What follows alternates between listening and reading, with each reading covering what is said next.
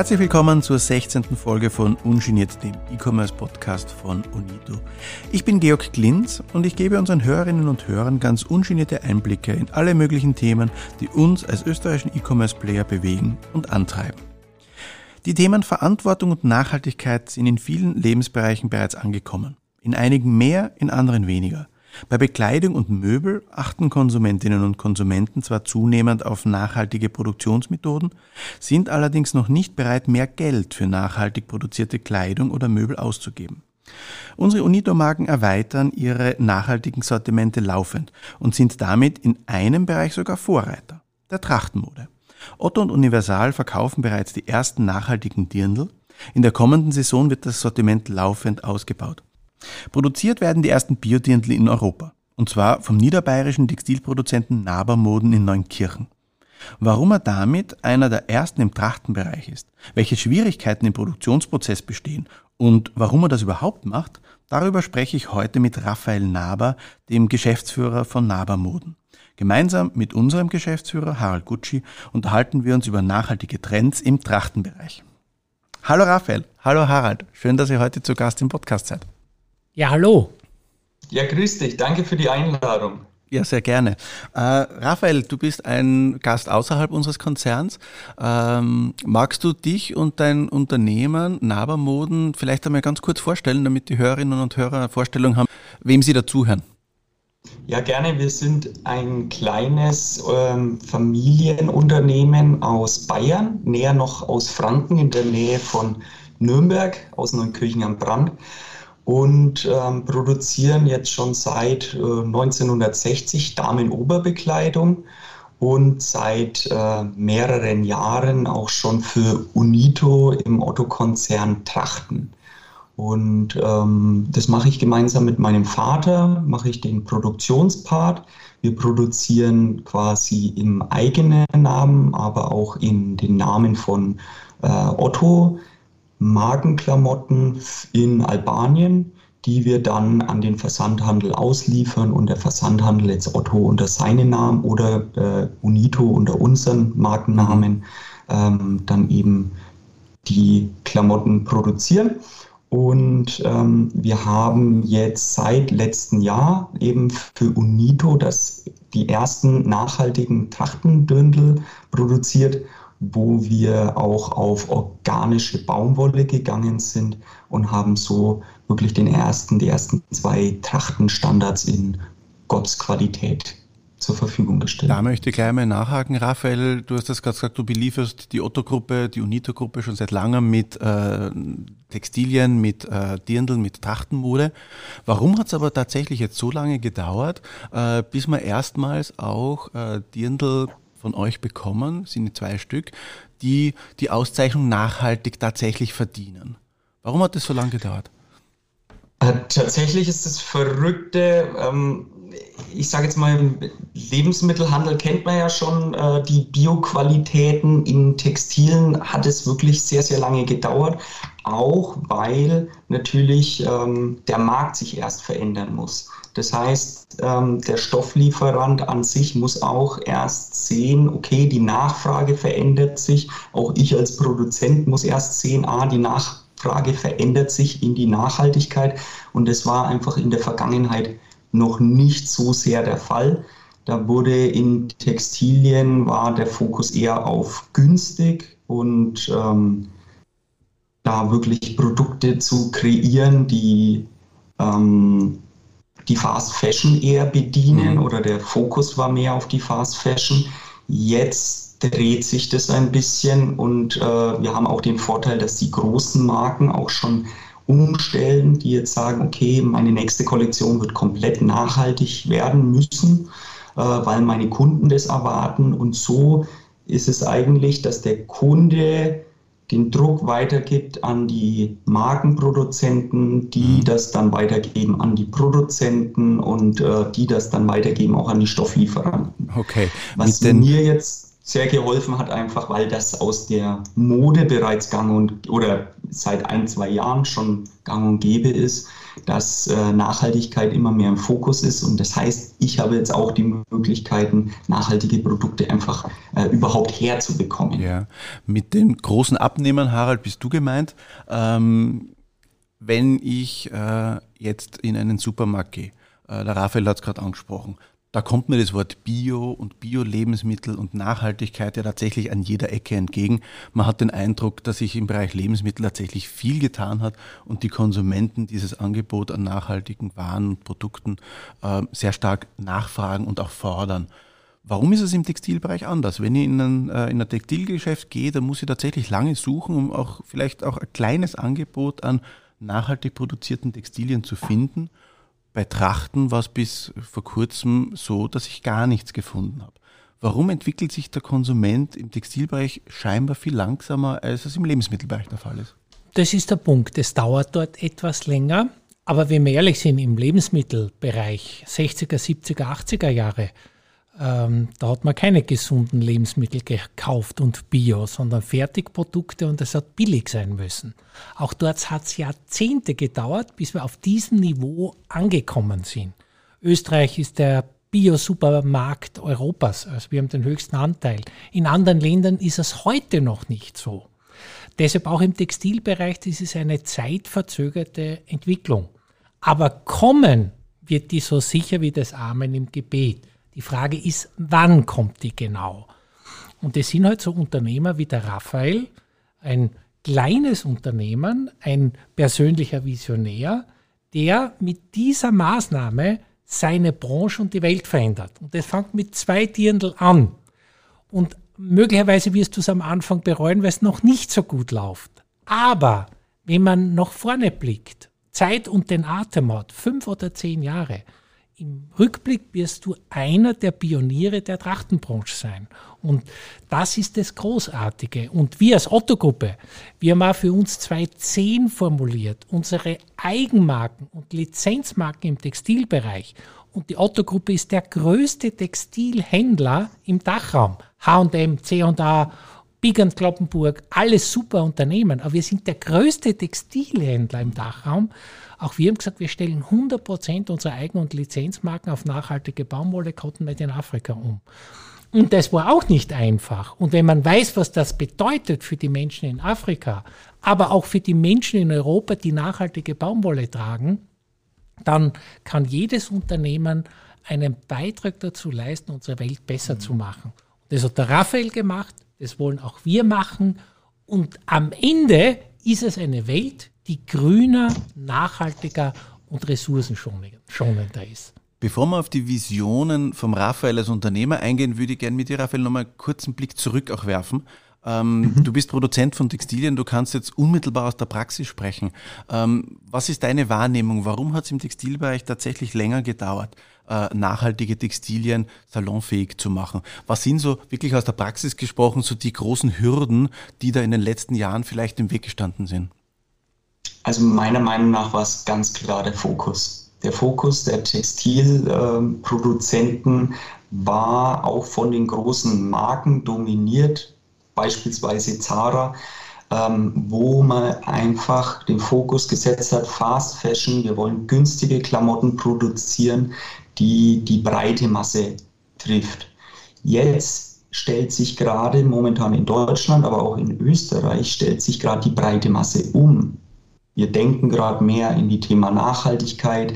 Nachhaltigkeit ist ja schon, ich sage jetzt mal, äh, fast ein Wort, was man, was man nicht mehr in den Mund nehmen darf, weil man hört es schon überall.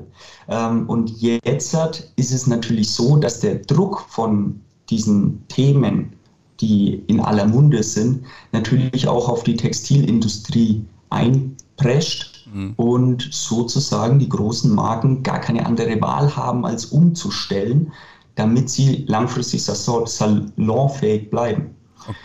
Hat für mich als kleinen Produzenten natürlich den Vorteil, die Großen geben es vor, wie Otto, Zara und so weiter. Und gleichzeitig ähm, drehen sich auch die ganzen Lieferanten für mich. Das heißt, ähm, der ganze Markt, wenn man jetzt an den Beschaffungsmarkt denkt, ähm, stellt sich ein, kümmert sich darum, dass sie Zertifikate haben und schieben dieses Thema Nachhaltigkeit zum ersten Mal an. Ja. Das war vorher eben einfach eine Nische und jetzt hat, ist es der Fall, dass dadurch, dass wir überall auf der Straße über Thema Nachhaltigkeit reden, ändert sich eben auch dann das Angebot. Ihr habt ja auch in, in eurer Region stationäre Geschäfte, das heißt, ihr habt einen unmittelbaren Kontakt auch zu Kunden, die bei euch in den Laden kommen. Ähm, wie einfach ist es dort der Zielgruppe, nenne ich es jetzt einmal, von so einem nachhaltigen Angebot äh, zu überzeugen? Das Überzeugen ist noch nicht mal das Problem. Also wir haben da, wenn wir mit meinen Leuten über Nachhaltigkeit sprechen, dann sind wir, treffen wir immer auf offene Ohren. Die Leute sind interessiert an Nachhaltigkeit. Äh, es ist bloß nicht so ganz einfach, weil man quasi, es fehlt ein bisschen an, an dem Know-how. Was macht denn ein Produkt nachhaltig? Mhm. Und das führt auch bei vielen Leuten zu Ängsten im Kopf. Na, ist das Produkt jetzt nachhaltig oder ist dieser neuartige Begriff Greenwashing hier der ja, Fall? Ja. Und das ist natürlich schwierig. Ähm, prinzipiell ist es, die Leute sind interessiert, wenn wir sie darauf ansprechen. Was ich aber noch so ein bisschen schade finde, was ich mir noch ein bisschen erhoffe, aber wo vielleicht auch jeder einzelne Hörer und Hörerin dazu beitragen kann, ist die Nachfrage einfach nach Nachhaltigkeit zu steigern. Ja. Das heißt, wir persönlich hatten jetzt erst eine Handvoll Leute, die zu uns in den Laden gekommen sind und gesagt haben, na, was habt ihr denn in Sachen Nachhaltigkeit? Okay. Also wenn jeder so ein bisschen mal hinterfragt, was kaufe ich denn da? Und auch, das ist ja das Schöne im stationären Einzelhandel, aber natürlich auch im Versandhandel. Äh, da bin ich halt ein bisschen an die Informationen angewiesen. Ja. Aber dafür habe ich eben Siegel, die mir dann sagen, okay, dieser Produkt ist nachhaltig.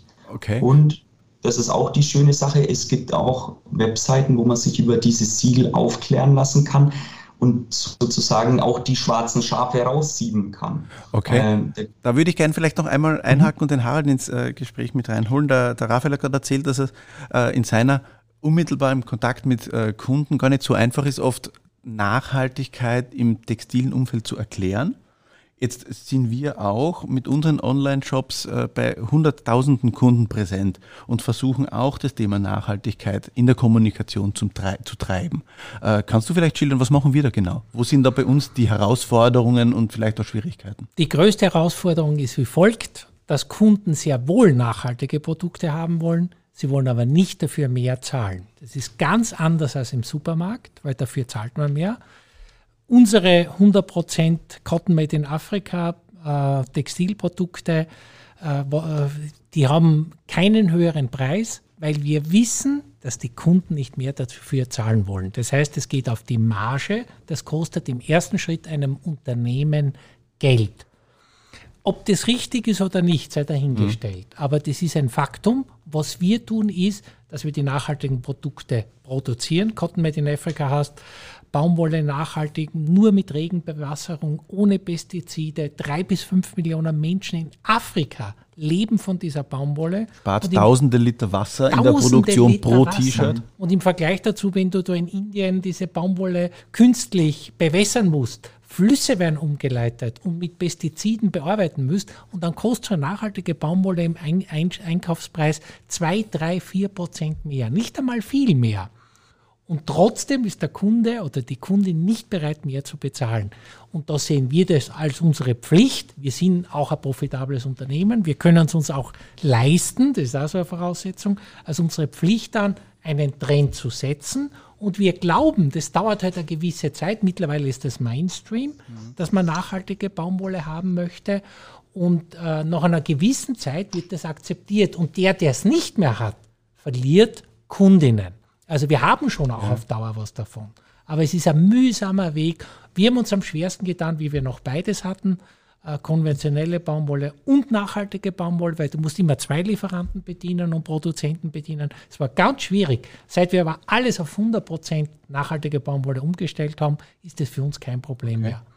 Raphael, also wie, wie, viele ist Abnehmer? Auch für mich ein Siegel, was ich absolut, Entschuldigung, dass ich da unterbreche, aber ja, ein Siegel, also okay. wo ich absolut gut heiße, wo auch wirklich Wirbel in der Branche verursacht hat, weil das waren letzten Endes, das war das erste große Siegel, was von einem Großkonzern vorgegeben wurde. Und das hat auch Bewegung in die ganze Sache gebracht, damit sich die Lieferanten dann auch, also meine Stofflieferanten, von denen ich überhaupt die Grundqualitäten bekomme, überhaupt erstmal mit dem Thema Zertifikaten und Nachhaltigkeit mhm. auseinandersetzen musste. Ja, aber wie lange oder wie viele Abnehmer wie die Otto-Gruppe, wie die Unito-Gruppe, denen Nachhaltigkeit wichtig ist, würdest du als ja, kleiner Textilproduzent benötigen, um irgendwann mal auch die gesamte Produktion ganz selbstverständlich in nachhaltigen Standards zu äh, produzieren?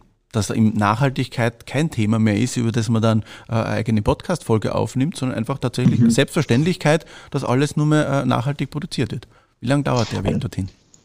Ah, das ist äh, eine total schwierige Sache, schwierige Frage auch, weil da müsste ich jetzt in die Glaskugel reingucken, kann ich nicht. Aber es ist äh, sehr, sehr schön, dass wir uns über solche Themen unterhalten, über die noch vor, vor drei, vier Jahren äh, hätte man keinen einzigen Hörer dazu gewinnen können, da überhaupt sich darüber Gedanken zu machen, weil der Fokus einfach ganz anders war. Ich denke, dass es sich in den nächsten fünf Jahren etablieren wird, dass die Endkonsumenten auch mehr die Nachhaltigkeit auf dem Schirm hat, auch mehr danach fragt. Das ist auch wieder die Nachfrage bestimmt das Angebot. Und dann wird auch das Angebot sich komplett umstellen. Mhm. Ich bin, ich hoffe und ich bin von meiner eigenen Überzeugung her davon überzeugt, dass sich in 10 Jahren, 15 Jahren wir nur noch nachhaltige Produkte kaufen können. Hat die Corona-Krise ja. und das gestiegene Bewusstsein für mehr Regionalität, für mehr Nachhaltigkeit da einen positiven Beitrag geleistet? Hat die das beschleunigt? Absolut, absolut, weil jetzt, wir waren jetzt letzte Woche auf, diese Woche auf Stoffmesse und es hat sich komplett verändert. Also jeder Stofflieferant hat Nachhaltigkeit bei sich im, auf dem Portfolio. Okay. Äh, zwar noch nicht in der Tiefe, wie wir es gerne hätten, aber es ist zumindest hat sich jeder mit dem Thema beschäftigt, was für mich ein sehr, sehr positives Zeichen ist.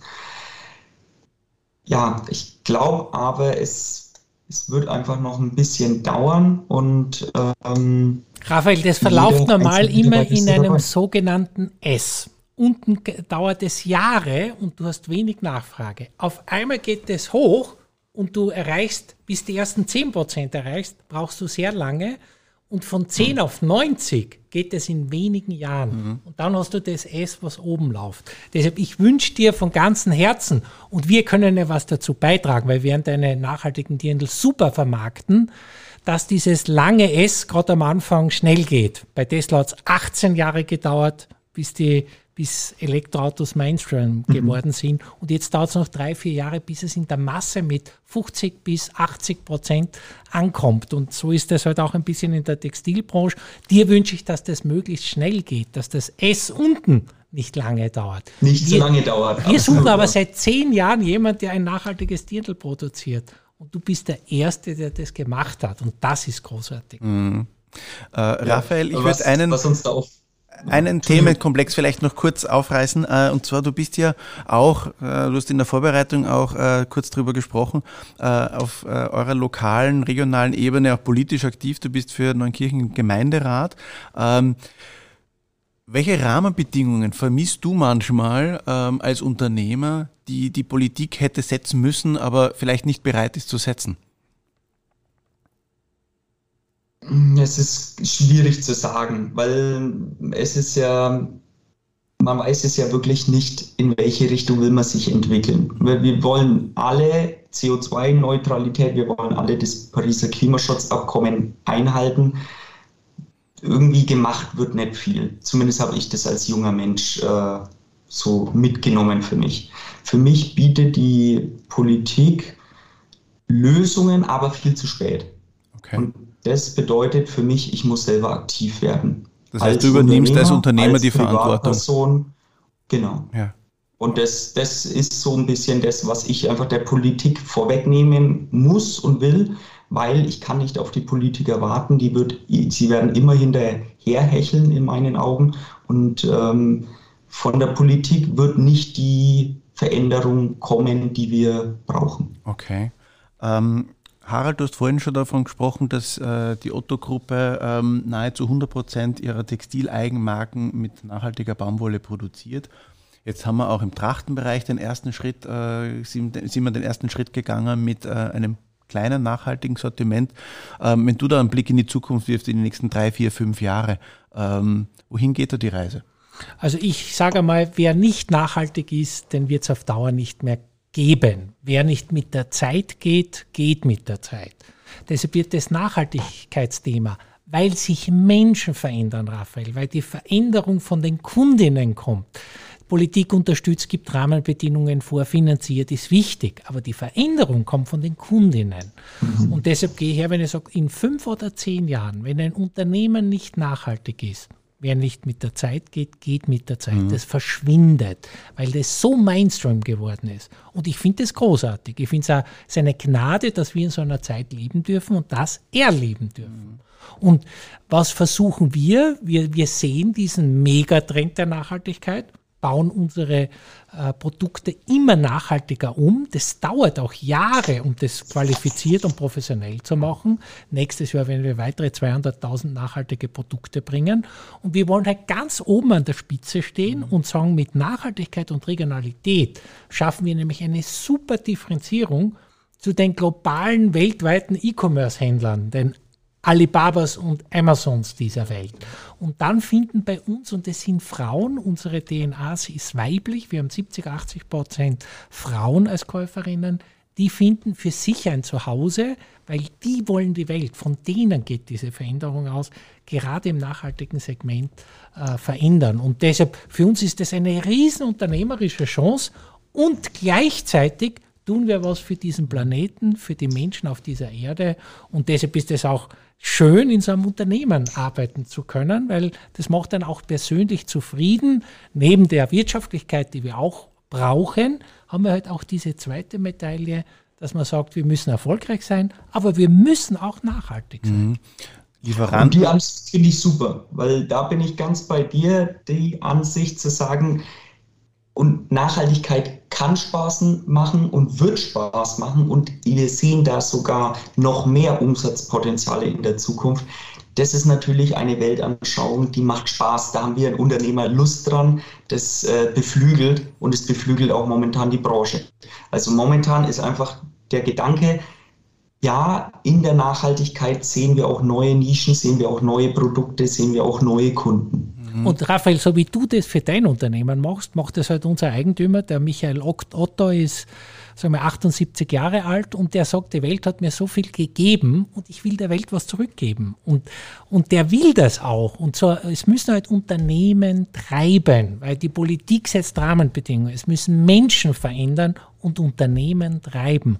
Und dann sieht man schon, dass richtig was weitergeht. Und deshalb, ich blicke total optimistisch nach vorne und in die Zukunft und ich sehe eine grünere, nachhaltigere, bessere, fairere und sozialere Welt. Und es ist doch wunderschön, wenn man in so einer Zeit leben kann.